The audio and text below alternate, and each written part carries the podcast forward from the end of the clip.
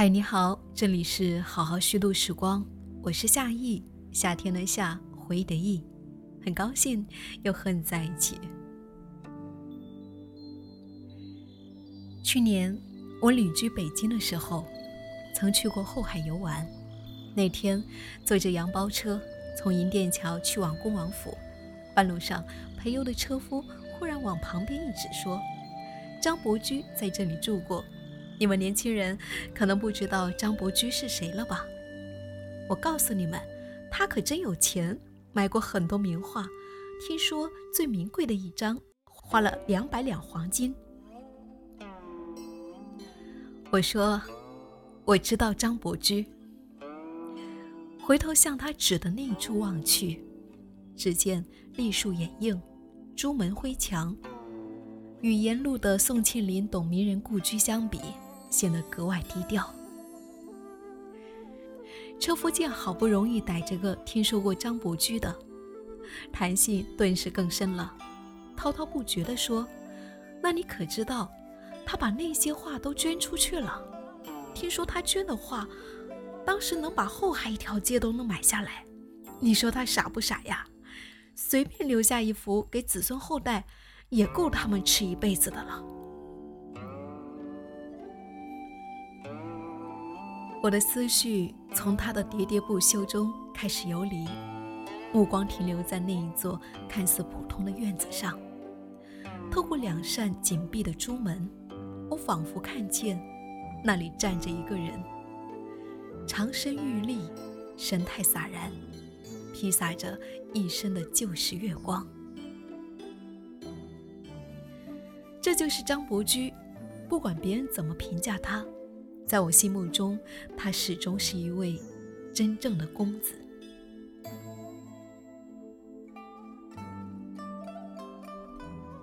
一说到公子，大家想到的可能就是影视剧里那些挥着一把折扇，见到美女就淡着脸去搭讪的公子哥儿。这真是莫大的误解。这种胸无点墨的纨绔子弟是假公子，只有公子的皮。却全无公子的品性风骨。公子原本是很尊贵的，战国四公子、晚明四公子都是文采风流、冠绝一时的一流人物。到了民国，也有四公子，分别是溥仪的堂兄溥同、袁世凯的次子袁克文、张作霖之子张学良，以及张振芳之子张伯驹。与其他三位公子相比，张伯驹的家世相对来说没那么显赫，名声也没那么大，但恰恰是他最堪作为公子的代表。一个真正的公子，必然是风雅有致的，就是小说里面常常用诗词歌赋无所不晓，琴棋书画无所不通来形容才子。我曾以为这样的说法纯属夸张，可张伯驹就是这样的才子。他是河南项城人，从小就过继给伯父张振芳。张振芳曾任直隶总督、盐业银行董事长，深受袁世凯的重用，是个富甲一方的人物。出身富贵对于张伯驹来说，至少有两个好处。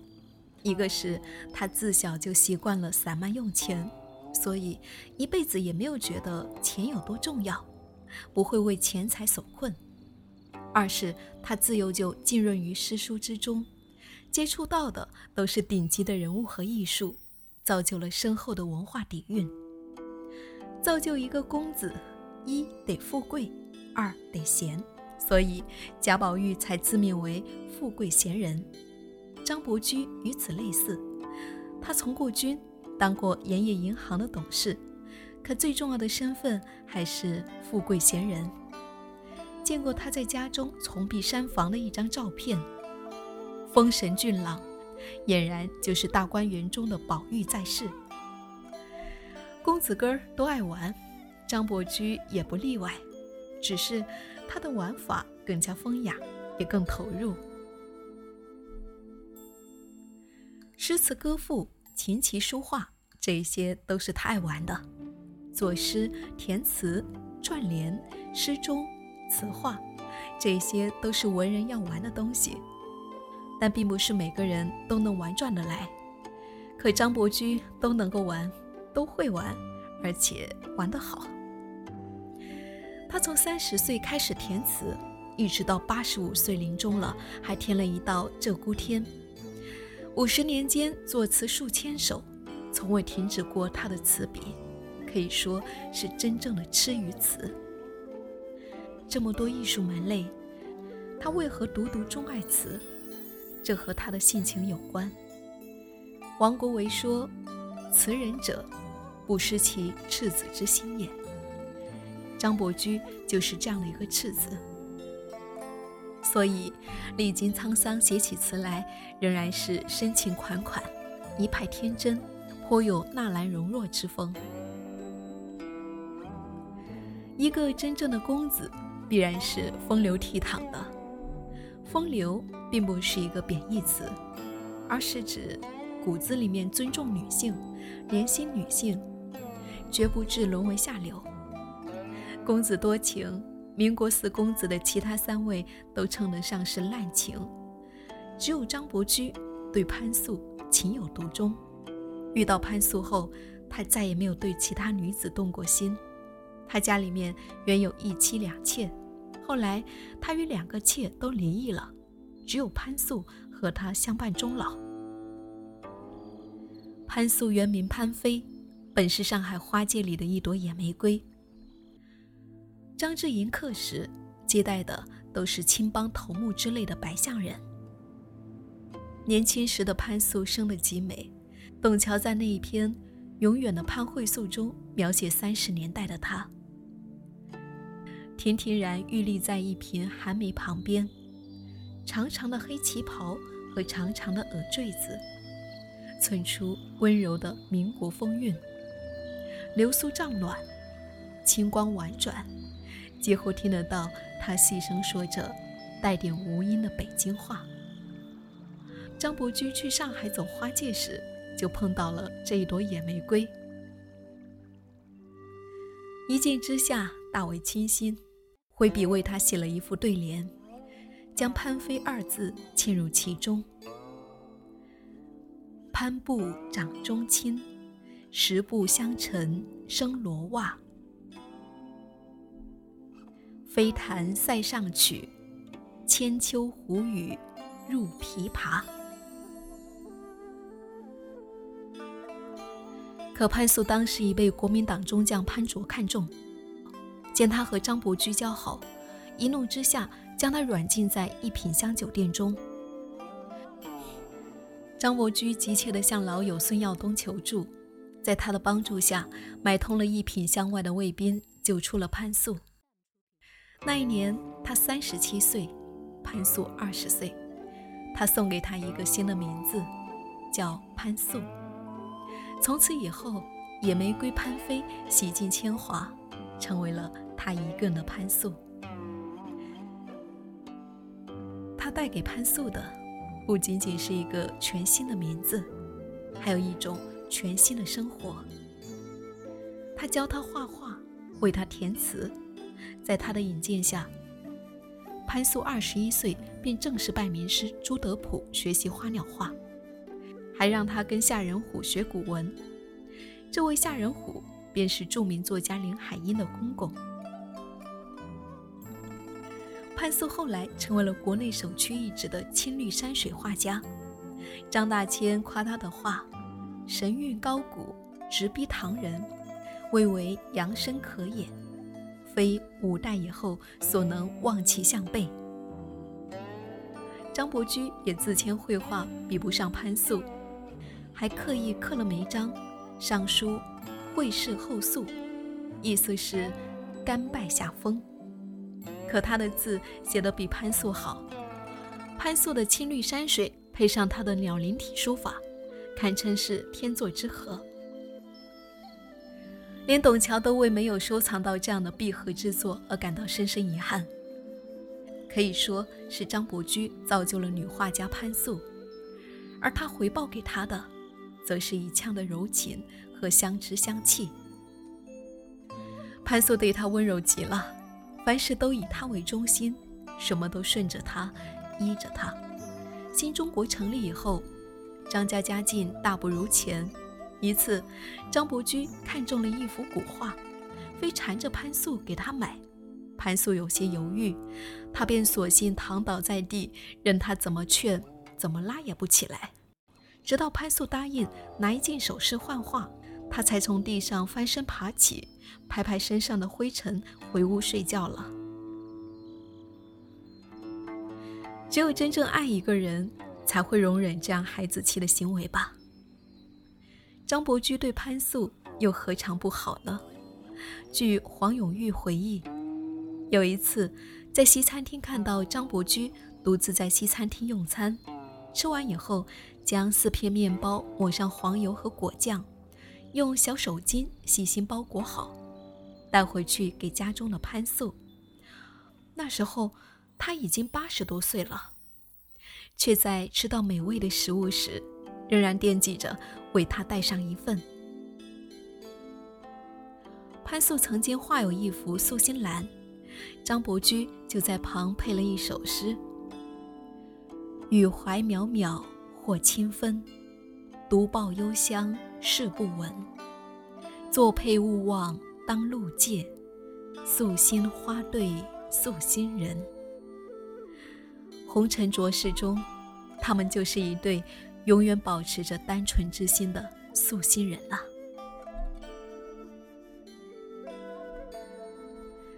一个真正的公子，必定是风骨凛然的。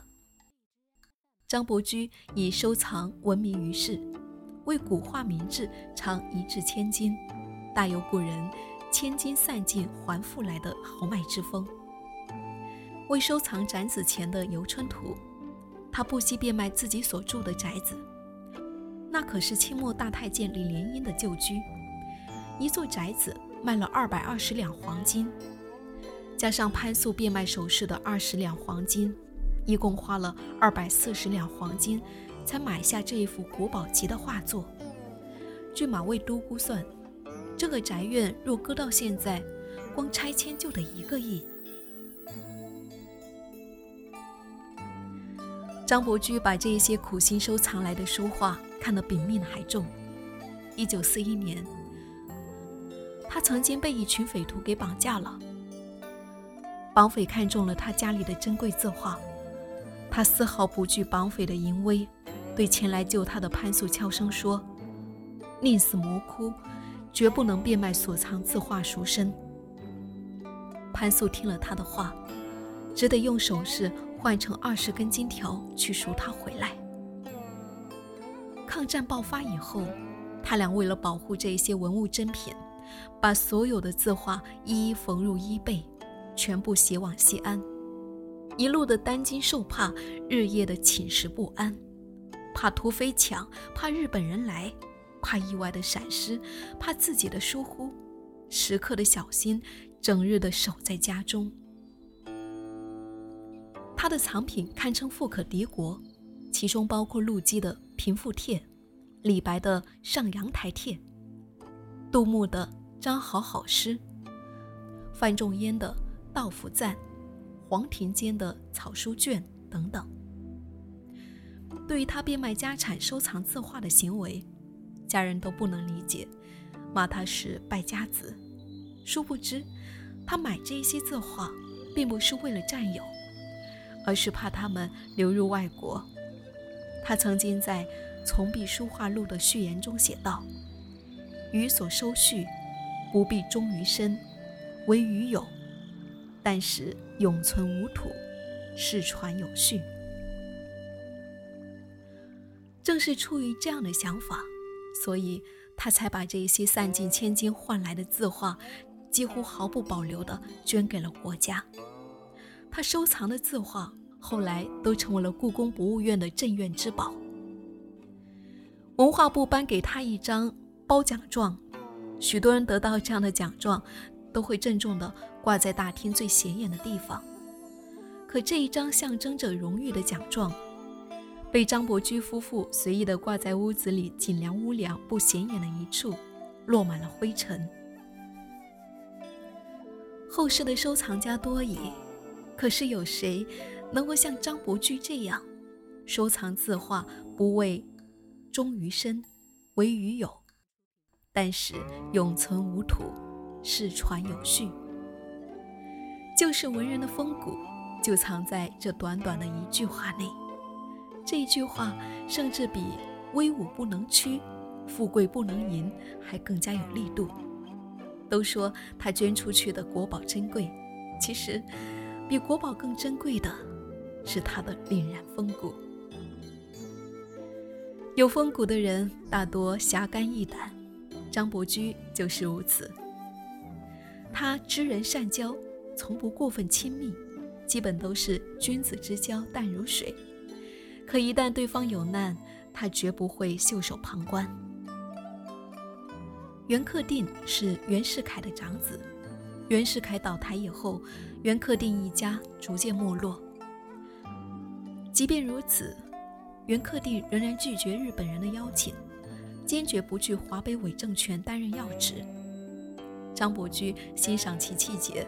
便将他接到自家，照顾他长达十年之久，甚至为他送了终。此等义举，他从不主动提及。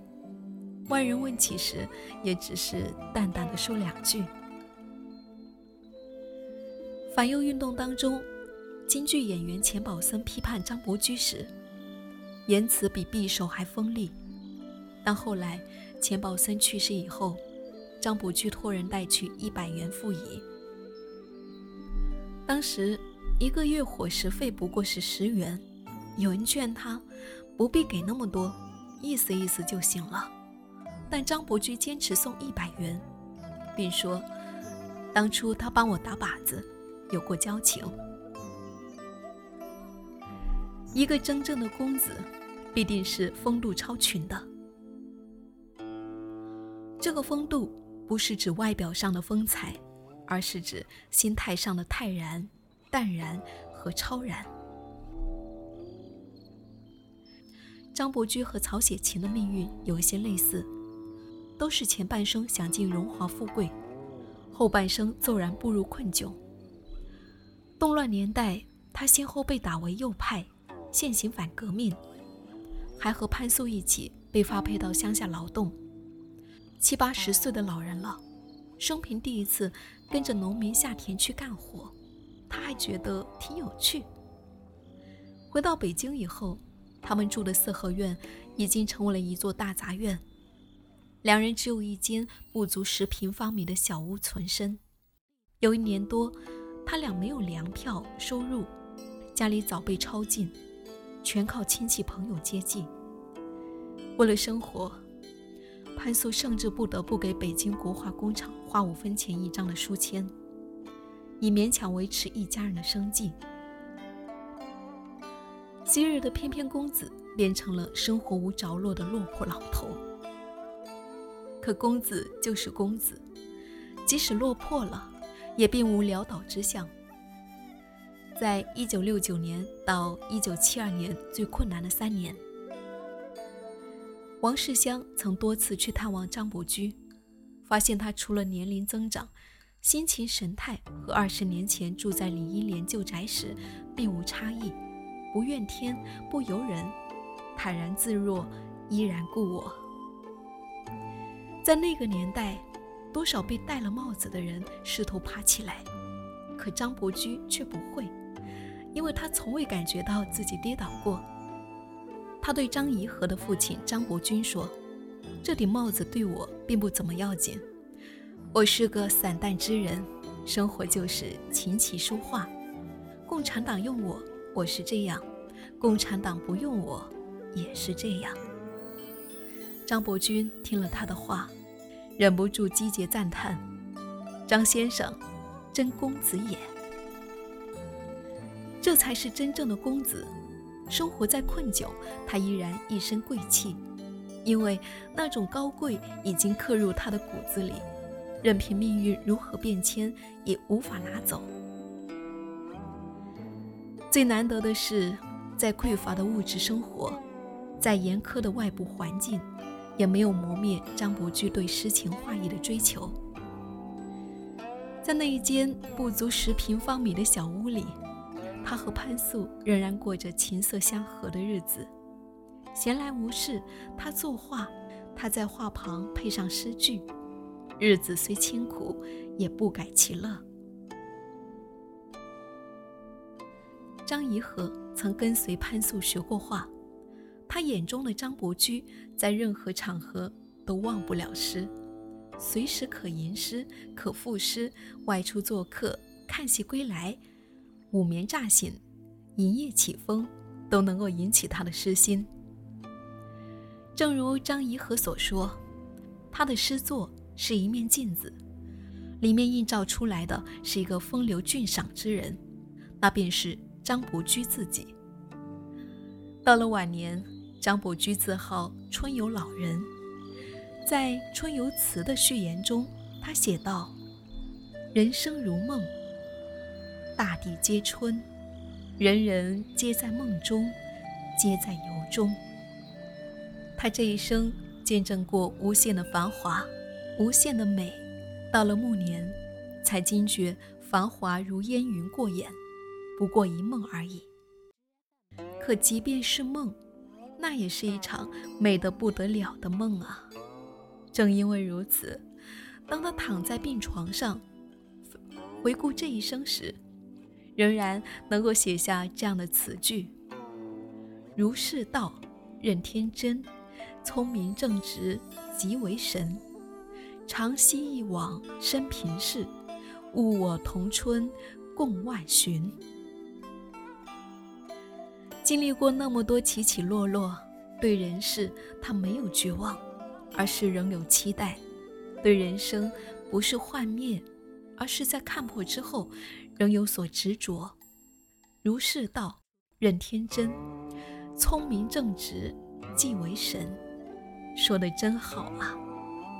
就如他极具魅力的人格一样，潇洒、纯真、通透，永不消失。这是他的绝笔词。数日后。他就悄然病逝了。他生前曾闹着要换一个单人病房，被告知级别不够，不能换。他去世后，有人跑到医院大门口叫骂：“你们医院知道张伯驹是谁吗？他是国宝，他一个人捐给国家的东西，足够买下你们这一座医院。”我和这一位大麻医院的义士一样。也曾深深地为张伯驹感到不平。后来，随着对他的了解越深入，越发觉得自己的想法有些好笑。他应该不会太过计较于这些的。红学家周汝昌曾经说道：“阅读张伯驹，我深深觉得，他为人超拔，是因为时间坐标系特异。一般人时间坐标系三年五年。”顶多十年八年，而张伯驹的坐标系大约有千年，所以他能坐观云起，笑看落花，视勋名如糟粕，看势力如尘埃。而我更愿意用张伯驹自己的话为他一生做总结。他说自己一生都在春游之中。搁在如今这个时代。张伯驹这样的公子哥儿，可能会被视为是无用之人。